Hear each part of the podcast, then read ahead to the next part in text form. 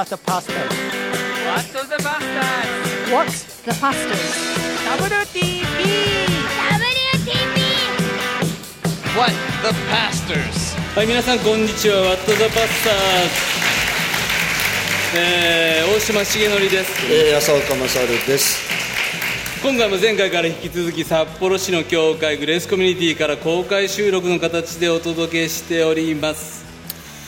えーっとまあ北海道ということですけど、はいはいあのーいいところですね。北海道はね本当に 北海道出身の方ってどれくらいいらっしゃるんですか？土産？あおおぱりあのね、北海道の人ってね、北海道超好きでしょ。北海道から離れられない？そうそう。でね、東京、道外から来た人は？あ肩身の狭い感じですか？うん。肩身狭いですか？肩身狭いですか？そうでもないね。ななんで北海道って北海道こんなに好きなんですかね？もうなんか東京行くの怖いとか言ったりするでしょ？あすごいうなずいてる。何何が一番のあれですか？魅力は？北海道は？自然？ご飯？自然ご飯？人柄？人柄って自分で言う？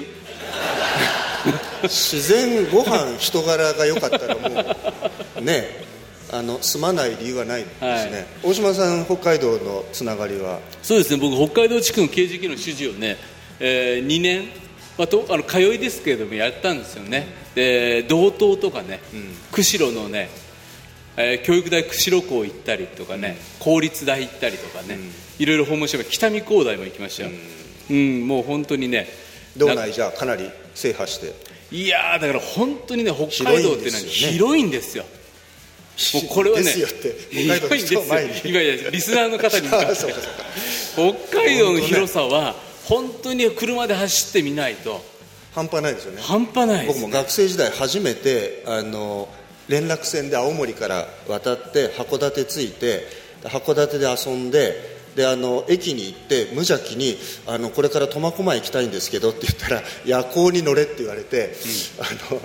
え？みたいなね全然地理を頭に入れずにあの北海道舐めててねすいません本当に。本当に。謝ってくだえさい、ー謝ります。もう駅員さんのねあの時のこう僕を見るあこのあの本州からやってきたこのまた何人目かの愚かな学生だみたいなね その視線を覚えてますけどあのでも北海道はいいですね、はい。いいえー北海道おすすめ情報いただきました。えーお浅岡先生大島先生旭川へ来てください。ラジオネーム大切さん60歳以上。三浦綾子記念文学館、旭山動物園、旭岳十勝岳、美瑛富良野。え富良野も旭川なんですか？近い。近いからね、だから旭川くくりに旭川の人はもう美瑛のことをもう旭川だって言っちゃってるんですね、えー美瑛の人が怒ると思います、えー石狩川もありますと。創造主を全身で感じられる旭川へぜひいらしてください、素晴らしいねえ。素晴らしい。あ旭川拍手が出ました、あ大島先生浅岡先生北海道は危険な土地です。熊豪雪。そして美味しいご飯、僕は札幌に来て5年半で5キロ太りました。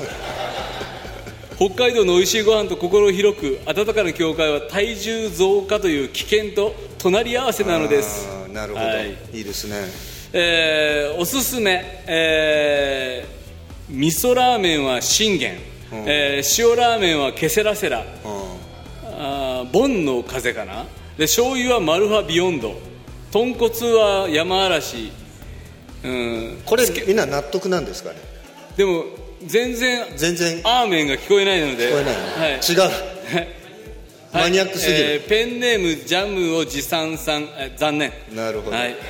えーおすすめいきます。東旭川にある北の住まい設計者北欧の香りがします。各雑貨建築を扱う素敵なショップカフェです。オーナーはクリスチャンです、えーハイジさん。多分この人がオーナーじゃないか CM, CM かみたいな。なはい。いやおすすめね。うん。あの大島さんこのまましばらく北海道満喫して帰られる、いやいや収録じゃなくて明日までいます明日まで。はい。明日はねそうそう内来のねえーファミリーリトリートやろうって言ってナイトデライトってね北海道おすすめですけど彼らもねもう彼ら飛び回ってるじゃないですか全国、で僕この間長野で彼らのライブがあって、あこれも夜の光だ。PBA のツアーがあって、うん。で僕はメッセージだったんですよ、うん。で夜なんかね結構ね彼らと話し込んじゃって、こんだけ大島先生家飛び回ってね、うん。家飛び回ってて家置いて飛び回ってて、ん。家族どうなってんですか、はいって言われて、い、やどうもこうもみたいな話してたら、いやうちもいろいろあるんですよねみたいな。で今度北海道来たらなんか夫婦リトリートやってもらえません、うん。みたいなことを言ってて明日ねやるんですよ。なるほど。でうち今日妻も来てるんですけどね。ね。いやいや、はい。本当にいいですね。僕は昨日の最終便で来て今日の最終便で帰りますけど、えあの北海道らしさを何も満喫しないまま、あのねえ寂しいですが旭川行きたいなと思いながらいますけどね。えーっと。あじゃああと番組、えー生で聞く WTV とても楽しいです。アルト君の回楽しく聞きましたっていうのもありますね、はい。ちょっと質問いきますか先に。はい行きましょう。か。えーっとねどれからいこうかな。あ。クリスチャンになるためには何が必要ですか？お祈りは必要ですか？どんなお祈りですか？クリスチャンになるのにどんなことが必要か。やっぱりねイエス様が必要ですっていうお祈りですよね、もう当たり前のことだけど、イエス様が私に必要なんだって信仰を持ってお祈りすることができるのが、あすることが一番必要だと思います。なるほど。どんどん行きましょう。はい、ちょっと大きめの質問だけど、はい。ちょっと時間の関係で。おにぎりさん、クリスチャンにとって神様に喜ばれる交際結婚独身期間とは何ですか？おうクリスチャンにとって神様の喜ばれる独身期間交際と結婚とね、僕ねでもね付き合ってる時にねお祈りしなかったね2人はね結婚してからもねお祈りしないですよ、笑ってる、つまりねやっぱりね2人でねお祈りするっていうことをお付き合いしてる時にね僕はね実はね、あの付き合って遠距離だったんですよ、僕は京都だったし彼女は埼玉だったので。でね決めてたのは電話の最後はお祈りで終わるって決めてた、で電話の最後お祈りで終わってそして必ず今日最後お祈りして終わろうねっていうとまあね僕のね、えーまあ、今彼女っていうか奥さんはねお祈りが長いんですよ、でね僕が先お祈りするわけですよ、で彼女がお祈りしてる間にね僕はねいつの間にかねあの第三の天に上がるんです。よわかります。それすごくわかります。引き上げられるんです。引き上げられるんですよ。もうここ天国かと思うんですそうそうそう。祈りってすごいですよね。なんかね天使のささやきかと思ってね、うんここは今どこなのみいな、そしたてね「しげちゃん」って呼ばれるんですよ。で「今寝てたでしょ」とか言われて「いやいや違う今ゆかの祈りを思い巡らしていた」とか。思い巡らしていたそうそうそうそう。いやわかりますそれ、うん同じ経験がありますから、ね。あそうですか。えー岡山横浜っていう遠距離でね、えーあのでもお祈りしげちゃんって呼ばれなかったです。当たり前だけど、えーなんか気づいたらねプープーって。切れてるそっと受話器を置かれて。て 残酷。残酷。まあでも独身時代のお付き合いで大切なこと何ですか、まあやっぱりだからなんだろう2人の世界の中にあんまり閉じ込まらないことは大事じゃないですかね、ん。こう風通しよくしとくっていうか、神様の前のこれが祝福される歩みだったら必ずそういうふうに導かれていくから、ん。なんかもう2人のために世界があるのみたいな状態に入られちゃうと、ちょっと周りもなんていうかちょっとあの2人には近づけないなみたいになると結果的にちょっともったいないっていうか、だからオープンなあのそしてお互いがなんていうか一人がちゃんと一人として、うん。あの立ってるっていうことを大事にしたらいいんじゃないですかね。そうですよね。あとねやっぱね一緒にね奉仕すること大切だと思う、なんかね2人でいる時ぐらいはねごまかせるんですよ。いい人っぽく演じられるし帰りはまだ別々だから。でもね奉仕するとねやっぱその人のねいろんな姿が出てくるしそ,、してあこの人ってぼーっと見えてたけど実は神様の前でこんなに真剣なんだとか、神様の前のその人を尊敬できるようになったら一生持つんですよそこは、うん。でやっぱりねそういうところに惚れてくれる人がとやっぱり結婚したいっていうか、それは人前でなんかうまくやってる自分を見てそこを素敵って言われたらやがて年老いちゃったりとかやがてそれができなくなったら結局あそこを見てたから愛してくれてたんだなと思うけどもだからそういう意味でもねお祈りすること奉仕することで神様の前の姿勢を喜んでくれている人なんだって思うとそれだけは一生失わずに神様が守ってくれるからそこを愛してくれる人と出会うっていうことはすごく大切なことだなと思いますね。うん、そこでその姿でよかったらいいですもんね、うん。そうそうそうそう。こがよかったらね、うん。なるほど。はい。あのねいっぱい来てるんですけどちょっとねどうしますか？もうちょい行きますか、うん、自分の賜物を知るためにどうしたらいいですか、ペンネームミルクさん札幌在住。自分の賜物ってどうやって知りますか？いろいろやってみたらいいんじゃないですかね。いろいろやってみて確かめる。そうねいろいろ試せと、そうそうそう。うん、何でも神様の前でやってみるそう意外とね自分で気づいてないものがあるんですよ。で人から言われて、いやそれ私無理って思うけどでもちょっとチャレンジしてみようと思うと、ん。それがなんていうかあ実はそれがすごくあの開かれたり用いられたりみたいなことあるし、うん。あとやっぱりそういう人の賜物を引っ張り出す賜物がある人がいて、はいはいはい。あのああなたこういういいもの持ってるよって言ってくれたりして、それをこうあのちょっとなんていうかな多少本人からすると、ん。不本意だったり。だったりするけどでもそれをねこう生かしてくれる人もいるしだからあの、まあ、そういう意味でもこういろいろやってみたらいいなと思うのとすさっきの話と一緒だけどあんまり自分で決めつけない方がん。いいなと思うんですね、オープンにしとくとあのいろいろ引っ張り出してもらえるものもあるかなと思いますけど。あの賜物ってちょっとやっぱ才能と賜物履き違えられることが多くって、才能がイコール賜物じゃないと。賜物っていうのは賜り物なんだよね。でだから神様から賜ったものだって思うと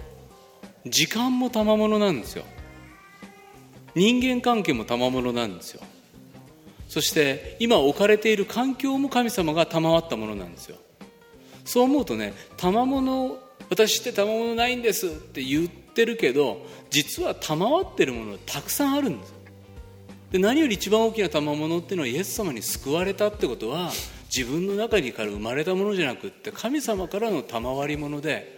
そして僕だったらねやっぱり説教する牧師で死刑事系の主事やっててそしたらね説教の賜物あるって言わなきゃいけないんだと思うんです。でこれ説教の賜物ないんですって言っちゃいけなくってで賜り物なんだったら最高の賜り物を最高に磨かなきゃいけない責任があってその時にああ神様が与えてくれている賜物なんだからだから学生さんだったらね勉強が賜物ですって言わなきゃいけないんですよ。あのいい点数取るかどうかは別だよあると。ね。うん。えー先週出てくれましたけどね。前回ね。前回ね、うん、ダブってましたけどね、うん。でもねそう思ったら学生だったらね勉強するって賜物を神様が機会として与えてくださったんだからちゃんと与えられたこの機会と賜物を最高に磨いて用いて神様のためにお役に立つ。それはね才能はね自己実現のために用いるんですよ。でも賜物はね神様のために用いるんですよね。そうなった時に自分の賜物を知る。だから先生言ったように置かれているところで全部やってみる。でそこで本当に磨いて光ってるものを気づいてくれる人がそれ賜物だよねって言われた時に、あ私の磨きどころってここだったんだなって気づいていくっていうのがあるんじゃないかなと思いますね。そう思いますはい。じゃああと1個ぐらい言って、はいそうしますか。こ今日のビッグゲストをお呼びしたいと思いますけど。じゃあちょっとね、はい。あの10代の、はい、えー、キノギノスさんかな、うん。キリスト教についてよく知らないまま救われないまま死んでしまう人はどうなるのかうん、どうですか、ね。まあ、私たちあの最終的にはもうこれ神様の御手の中にあることだということを私たちはやっぱりこう信じているのであのなんだろうこの人はこうだからこうこの人はああだからああっていうふうに僕らが全部それをこう決めつけるっていうことはできないかなと思う。だから神様の御手の中にお任せしていく領域なんだろうなっていうふうにまあ僕は思っていますね。あのなんていうかこれはこうにだあるいはこうあってほしいこうに違いないいろんなことあると思うんだけれどもやっぱり命のことって神様の御手の中にあることだっていうのはそこに僕らはこう信頼していいんじゃないかなと思うし神様慈しみ深いお方ですからその神様の慈しみに信頼していくっていうことってあのこういうテーマを考えるときに大事なことなのかななんていうふうに思いますよね。うんまあ、でもねいろんな身近な人だったりいろんなことを思うとあのでもだからそれってやっぱりね伝道していく一つの大事なあのきっかけっていうかそういうものになっていくんじゃないかなっていう気はしますよね。もうやっぱり誠実な答えはわからないっていうことだと思います、でその魂をあの人天国行ったあの人地獄行ったなんて人が言っちゃいけないっていうか神様の領域の中にあることででどうなるんですかって言われた時にあの行きたくないとこ連れて行かれるっていう話をね弟子がイエス様から言われた時あの人どうなんですかってイエス様がいやあいつのことどうでもいいからお前自分のこと考えろって言われるっていうかそう思った時に自分の魂本当に神様の前で天国連れてってもらえるんだったらやっぱり自分があの人どうですかじゃなくってあの人と一緒に天国行きたいっていうこの自分の中にある思いをね託されて出会ってる人たちに。なあると。はい、あ今日もうあの10日前の話になっているのでアルト君の名前言っても分かりませんがさあ今日のですね、はい、公開収録のテーマあはですねクリスチャンって何だろうっていうことでした。前回最年少ゲスト竹内アルト君さっきからアルトアルトと言ってますが公開収録の中にいます。今回はどなたでしょうか、はい、今回はね今度一点、えー、この放送伝道の働きをきっかけにイエス様と出会われたということでしかも、えー、最年長ゲスト。おこの番組で。ちょっともう言っちゃいますけど71歳。71歳。はい。えー、小見堂和弘先生。先生ちょっと拍手で。拍手で皆さん。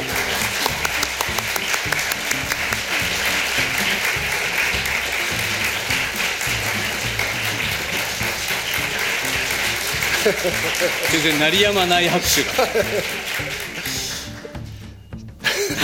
先生番組出ていただいてありがとうございます、えー、北海道ラジオ夜の光がですね放送開始実は60周年なんですね。で1959年にですね福音放送夜の光が放送開始されて、えー、今年2019年ですので先生は今回ゲストに選ばれた理由は先生何なんですか？えー、私は今から523年前、はい、高校生の時に、はい、高校3年の夏休みでしょうかね、うん、家が農家だったもんですから、はい、6日のお手伝いを腰にトランジスタダジをつけてきびだんごではなくてですね、えー、ダジをつけて6日をしてました。麦を飼ってらっしゃった、えー、麦を飼って。7月の下旬だったかな。そうするとラジオから夜の光の放送で、羽鳥明先生のバイブルメッセージを聞いた。これは初めてと。それ何時ぐらいですか先生？朝。朝の8時前後だったかな。そうですか、先生その場所はどちらだったんですか？千歳市の新井川という郊外で千歳の郊外なんです。で先生北海道の方で？ええ室蘭で生まれて、千歳で育ったものです、まあ自慢じゃありませんけど農家だったもんですから、はい近くには教会は全くありません、なるほど。で家族親族、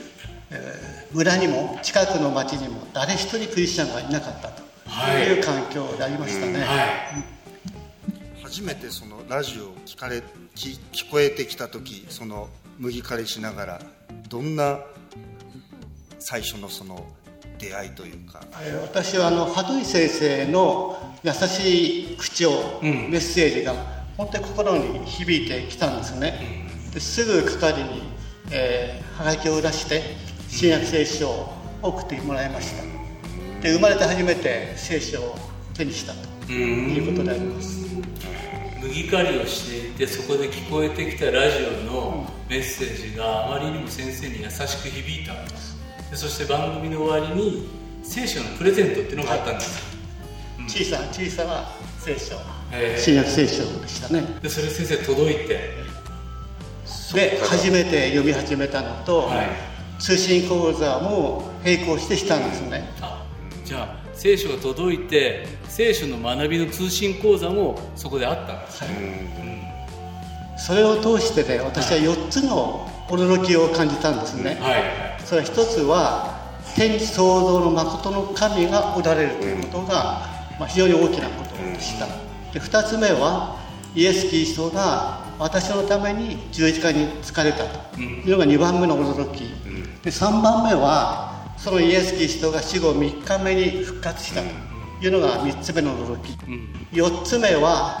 世の終わりがあると、で世の終わりにイエス・キリストが再び来られる、まあ、再臨といいますね、はい、再臨がある。こんなの初めて聞いたことですし、学校の教科書などには全く出てませんのでね、非常にショックを受けましたね、先生高校3年生ですよねその時、そういう学びを通信講座を始めて、そして何ですかその通信講座っていうのは書いてまた送るんですか？送ってまた返事が来るというやり取りでしたね、何回くらいそのやり取りをなさったもう十何回だったと思います。12回ぐらいかなと思いますね。羽鳥淳二先生のテキストあそうですか。その羽鳥淳二先生のテキストをお千歳にいる高校3年生の私が。少年で少年ではない。高校生が。だ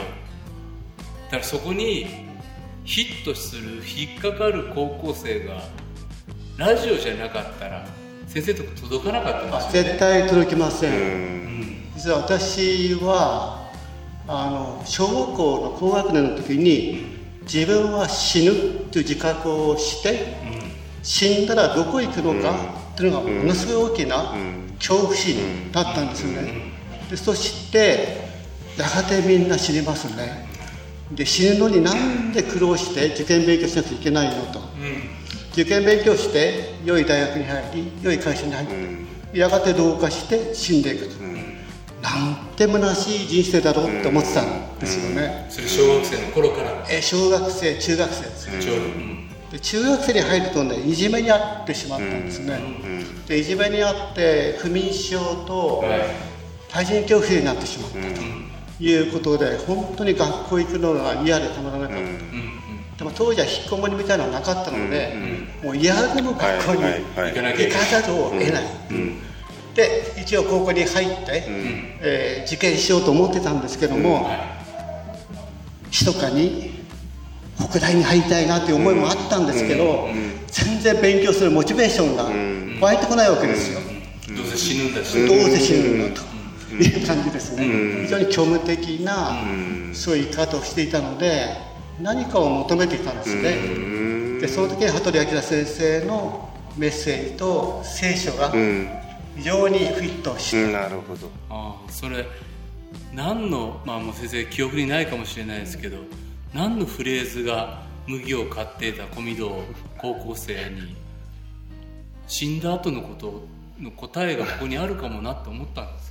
えー、あの通信講座を学んでいてローマの5の12に罪が入って死が入って全ての人が死ぬようになったこの聖句がピタッときたんですよね。あ死ぬ理由はここにあるんだ。と誠の神から離れてる。結果として死ぬんだと分かったんですね。なるほど、ですからピタッと私にはそれが、まあ、理解できた。と。なぜ死ぬかっていうことはの問いは、なぜ生きるのかの問いも一緒じゃないですか、その時にああ自分の虚しさ含めて罪ってものがあるってことを言われた時にあ俺のことだっていうか人間のことだっていうかピタッと言い当てられた感じが。言い当てられたんですけども、うん、ただまだ自分の罪の自覚はその当時足りなかったと思います、理論的には知ってたんですけど自分がそんなに罪人だと意識はなかったんですよ、ただ小さい時から小見戸は真面目だということで言われてたので、自分は真面目なんだと、真面目な感じがして、真面目だと思いますね。一見外見は真面目に見える、私慌てて先生の姿を見てネクタイを締めに。いや私もどうやって来たらいいのかなって今日迷ったんですよね、あの写真見てると皆さん先生方ね、ああいう。山先生正解だと思います。はい。私あの先生についていってよかった ありがとうございます先生でもそのラジオはえたまたまですか？そのいやラジオはですね、うん、受験勉強受験講座っていうラジオ番組あったんですそれでラジオを通して受験勉強しようと思って隣のおじさんから安く買ったトランジスタラジオだったんですね、でも受験勉強じゃなくて、世の光のそれ別にその「世の光」という番組があるのを知っててもうたまたまそこのダイヤルというか周波数を合わせてたら聞こえてきた、なるほど。でも先生その15か10何回のあの通信講座を終えてでも千歳のこの先生住んでる場所には教会ない。どこで初めての教会の出会いになるえーと係から紹介されたのは夕張キリスト教会という夕張観光の街ですね。だからものすごく時間かかったんですね、はい。えー三河というから栗山まで行って栗山から夕張鉄道で夕張まで行くと。それはちょっと1時間半か2時間ぐらい。かかった今今どれぐらいなのかが分かんない。んですけどあそこを右に曲がるのかとかいろんなこと思いますけど。1あでも。時間半。電車で1時間半。えーっとねあの栗山までは30分ぐらいでそこからまた40分ぐらいかかったかなして私の田舎から三河と駅まで出るまで40分から。家から駅までが40自転車分で。自転車でかかるから。2時間弱はかかったと。じゃあ片道でもバス代あ電車代あとかかっても高校生が払うのは難しい。あ結構厳しかったですね、じゃあその頃はまだ教会に紹介されたけども番組から夕張どうですかって言われたけども行くことはできなかった。えあの紹介されましたらね夕張教会の栗原という牧師先生から一枚のハガキをいただいたんです。で私はもう初めて生まれて初めて牧師さんからハガキをいただいたのですごい感動したんですよね、ラジオから行ったんでしょうね。PBA からそうあの夕張千歳にいる高3がいるからあのクリアあの先生ちょっと手紙書いてくんないかって言っていやかもしれませんね。連絡があっそれでハガキをいただいたと、はいはいそれであのせっかくいただいたのだし行かなければ悪いと私真面目なもんですからね。すごいですね。わかります。はい行きました。はい。そうしたら、まあ、栗原先生と奥様がおられたのと、スイス人がいたんです。スイス人の宣教師でゾリンゲルという、スイスから来ていた宣教師初めて外人さんうん。会ったのがスイス人だったんですなるほどなんでこの山の中というか炭鉱町にスイス人がいるのかと本当に私びっくりしました。ね、はい。そしてその出会いが次はどうやってつながるんですか？えー次の出会いはですねその春翌年受験があったんですね、うん。はいはい。受験があって私はまあ人生の目的は分からなかったので受験勉強ができなかったんですよ、当然あの一つだけ大学受けたんです、それまあ、教育大学を受けたんです。よ、それが、まあ、失敗して、で失敗した時に父親がすごくあのなんていうかあの札幌に親戚がいるので、札幌行きなさいと、親戚のうちに下宿して、予備校に入りなさいと、いうことで無理やりですね振り返ってみれば自分で、えー勉強して次目指そうという気持ちよりも、父親が私にまあ期待したのかな、まあ勉強しなさいと、で無理くり札幌に来たと。でそれ札幌で、えー当時札幌東キリスト教会、今の札幌正式キリスト教会に紹介されたと。いう次第ですね、その紹介はその栗原先生そうですね、が札幌行くんだったらあそこの教会がいいよ。ということですね、じゃあ浪浪人中そこで教会生活を送られた。でそれであの洗礼を進められたんですけども私はまだ早いと思ったんですね。いつぐらい？ささっきも聞いた展開ですね、まだ早いと思った。半年ちょっとぐらいだったんですよ、あそうです。ね北海道は早めに明日どうなってるかわからない。から、待ってられない。待ってられないから。でもえその先生が品田先生というんですけど。品田先生。えっとはいそう1の4からですね、天地創造の作られる前から、キリストにあって選ばれたんだということから、さあ宣伝受けましょう。なるほど。ということで私なるほノーと言えなかったんですね。どなるほど。それも北海道はどうですかみんな言ったらノーって言わないんですかノーと言えこない。れは言った方がいいんじゃない。ですかね断ったらもう申し訳ないなというね。そういう気持ちもあったと思うんです、はいはいはいそれであのキリストを信じていこうというのはもう間違いなくし信じてはいましたけども、もうその時にはキリストを信じて自分は生きていくぞとは思っていた、ただ自分の罪の意識とか、はい。キリストの危いを十分に理解してはいなかったと思いますね、でも一応洗礼を受けたと、で翌年、まあ、東京の方に出ていったということですね、で18 19歳の春春。に東京に行って、親からも解放されて、うん。のびのびと行けるかなと思ったら、大学紛争があ紛争の時代。なるほど。勉強どころじゃない、キャンパスに機動隊が入ってくる、ゲバゴンを持って戦うと、今じゃとっても考えられないような、そういうむちゃくちゃな時代がありました、その時に私は精神的に追い詰められたんですね個人的に、はい。追い詰められたのと現在意識をはい強烈に示されたんです、神の前に自分は罪人だと、明確に示されて、自分は滅びるものであるという意識を持ったんですね、それは19歳の小御堂青年にとって東京に出ていきなぜそんな現在を示されるようなことになったんですか？えー私は特別罪を犯し何かの罪を犯したわけじゃないんですけども。真面目ですか？ら本当外見的には真面目なので罪意識は強烈でしたねあれは、で自分は滅びるってことは完璧に分かったんです、このままでは滅びると、で私はか神様という方が、あの愛なる神、それから憐れみの神よりも怒りの神、裁きの神、非常に厳しいイメージが根強くあったので、神様が怖いと、それでブルブル震えるような、そういう日々を約1年過ごしたんですね。先生東京でも教会は行って教会の、えー世田谷区にある玉川神の教会という教会そうにですか。行ったんですよ。自由が丘の。ええ非常に、まあ、高級住宅街にある都会的な教会なんですけどね、で自分の現在意識を示されて自分は教会に行く資格はないと。い。うので全く教会から離れてしまったんですね、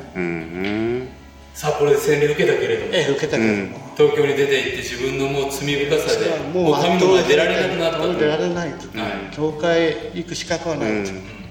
で私は考えたことはあまりにも苦しいので死にたいと、も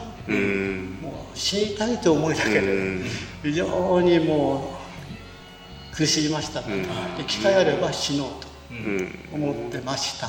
しかし 今いますからねねあの時が一番自分の人生でね危機的ななるほね。ちょっと謝ってたら私はいなかったと思いますね、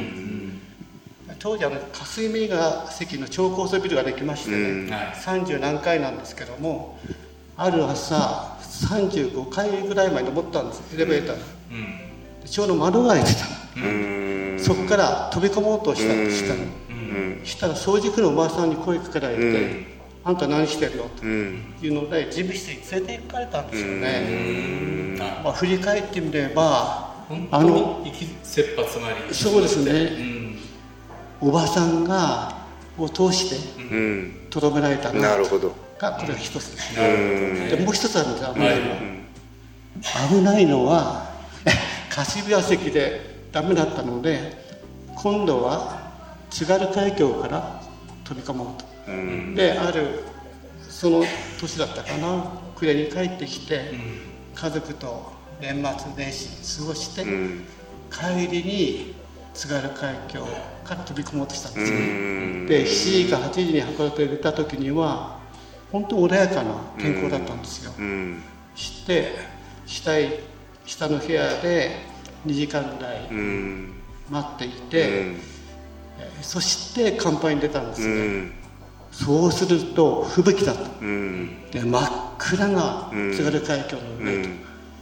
飛び込もうとしたんですけども海が真っ暗ですよね、うん。とってもじゃないけど、ん。飛び込めなかったと。月が出て星が出て、波が穏やかであったら飛び込んでたのかなと思います。ね振り返ってみればね、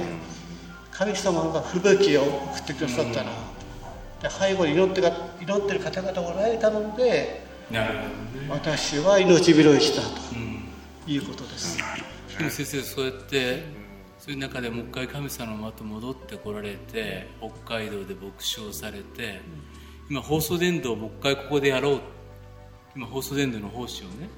働きを先生今背負ってらっしゃるじゃないですか。いや背負ってもいないんですけど。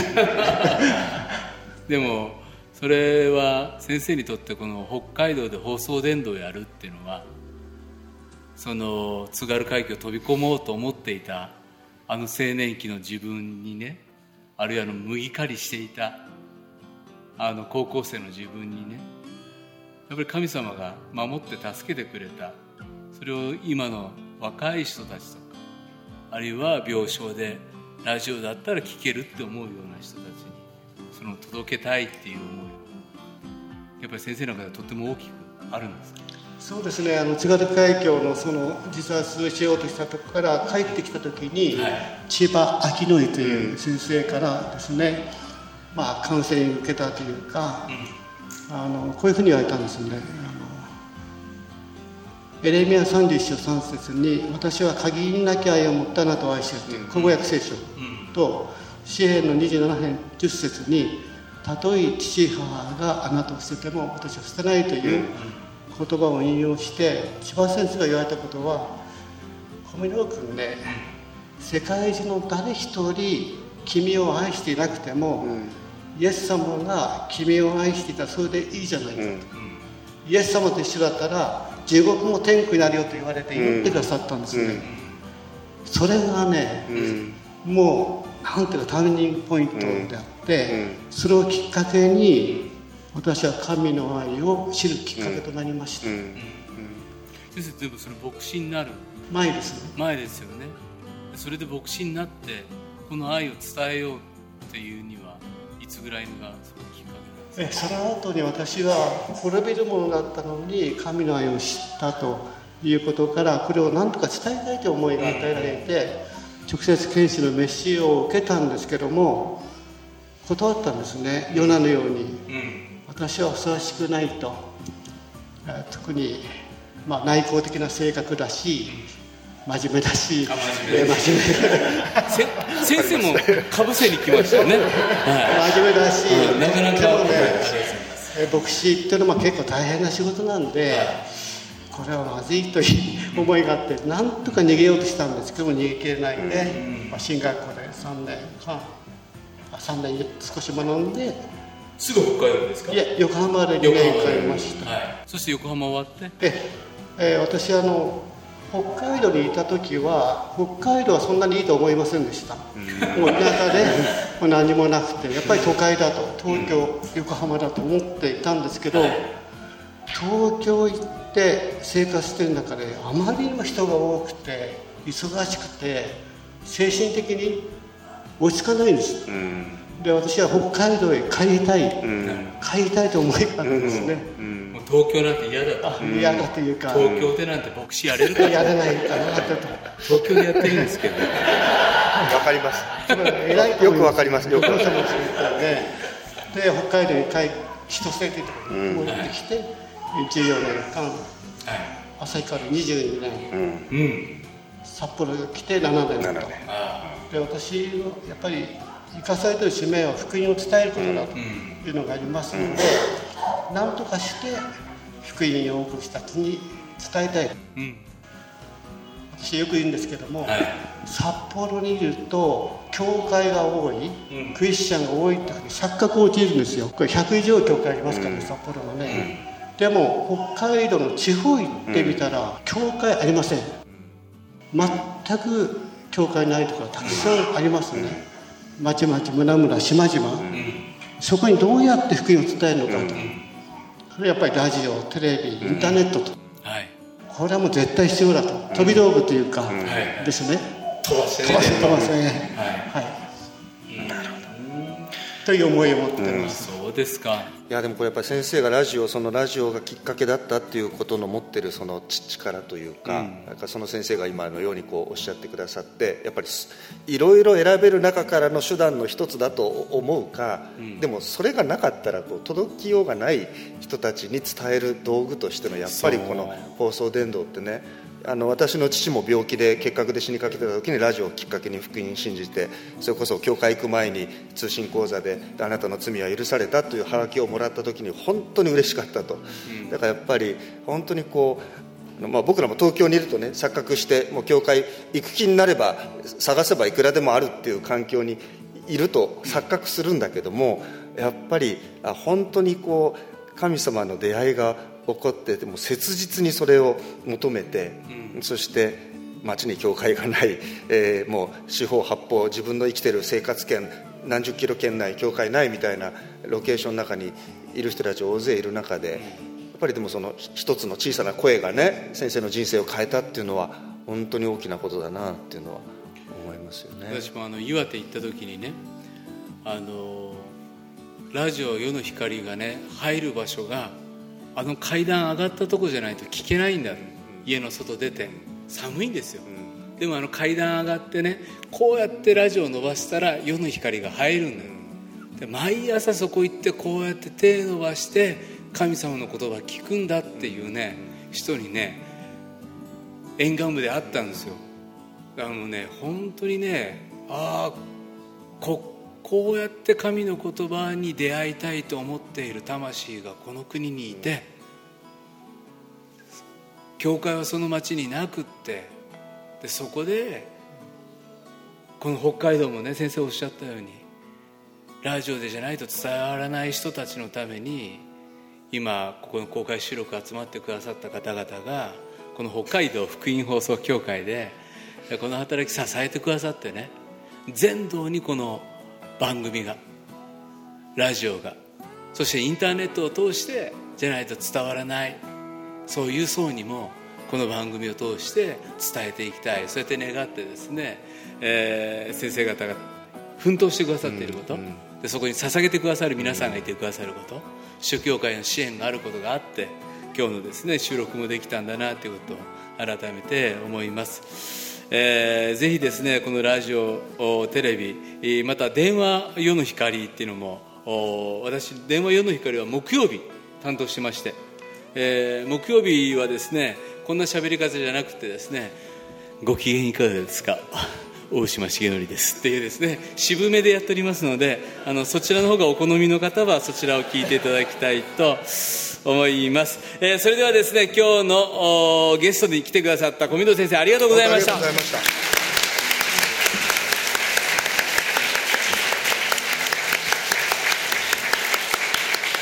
さて今回の WTP in 北海道この辺で終わりにしたいと思います、はい、皆さんからのお便り待っています。メールアドレスは WTP.PBA-NET.com メッセージにはラジオネーム。年齢匿名希望のようなことはその方そのように書いてください。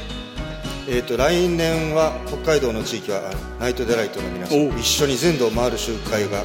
企画されていると。なるほど。ぜひその集いにもお友達誘っていってくださったらと思います。今日のね番組ここ来てくださった公開収録の方々もぜひですね今日の感想とか、うん、えー、番組宛てにですねメッセージを送っていただけたらまたその番組で皆さんのおラジオネーム含めてご紹介しますので、はい、よろしくお願いします、はい、それからこの北海道放送協会と KGK のサイトに今回の独自限定コンテンツが載るということらしいので、はい、ぜひそれも見に行っていただけたらと思い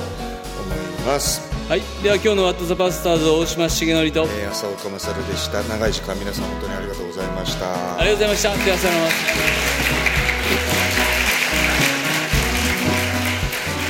この番組はラジオ世の光テレビ「ライフライン」でおなじみの PBA 太平洋放送協会の提供でお送りしました。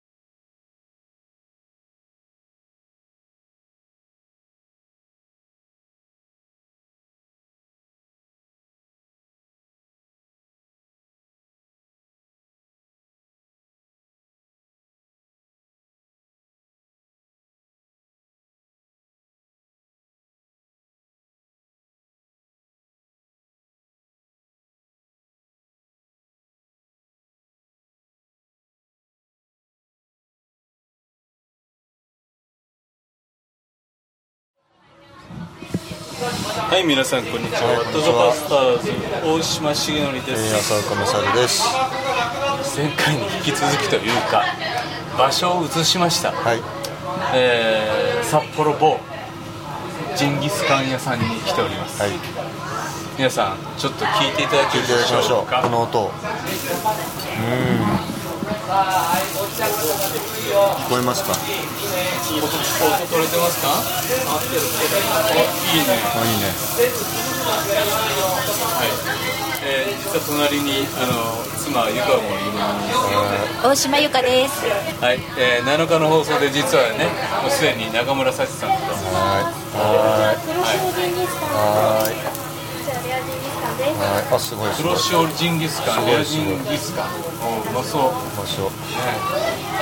さあこういうふうにもうちょっとあれなんですけど、えー、もうどんどんいっちゃいましょう。先生じゃあお祈りしてもらっていいですか？はい、はい、はい、じゃあちょっとうわ。はい、この音が焼きながらお祈りしてます。はい、お願いします。はい、神様、えー、札幌での収録が祝福のうちに終えられて感謝します。またその後として、えー、一緒に食卓を囲むこともできてありがとうございます。どうぞよろしくしてください。主の皆によって祈ります。アンメン。さあということでですね、番組をですね、はい、ジンギスカン屋さんでやるという新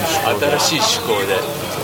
もう結構、食事の話で食卓を囲もうみたいなねそうそうそうそうそう実際囲んだのは初めてだ初めてですね。囲みながら食べ食べながら肉を焼きながら収録も初めてです。けどだけどやっぱり焼肉って黙っちゃいますねなんか。そうね。集中しないとやっぱり、うん、浅岡先生がもうね喋ってないっていうか小声になってる。そう、うん、お肉が心配で心配で。そうまあでもちょっと疲れましたね。結局何人ぐらい集まられたんですか？90人ぐらい。90よくね本当。そうです。休日の月曜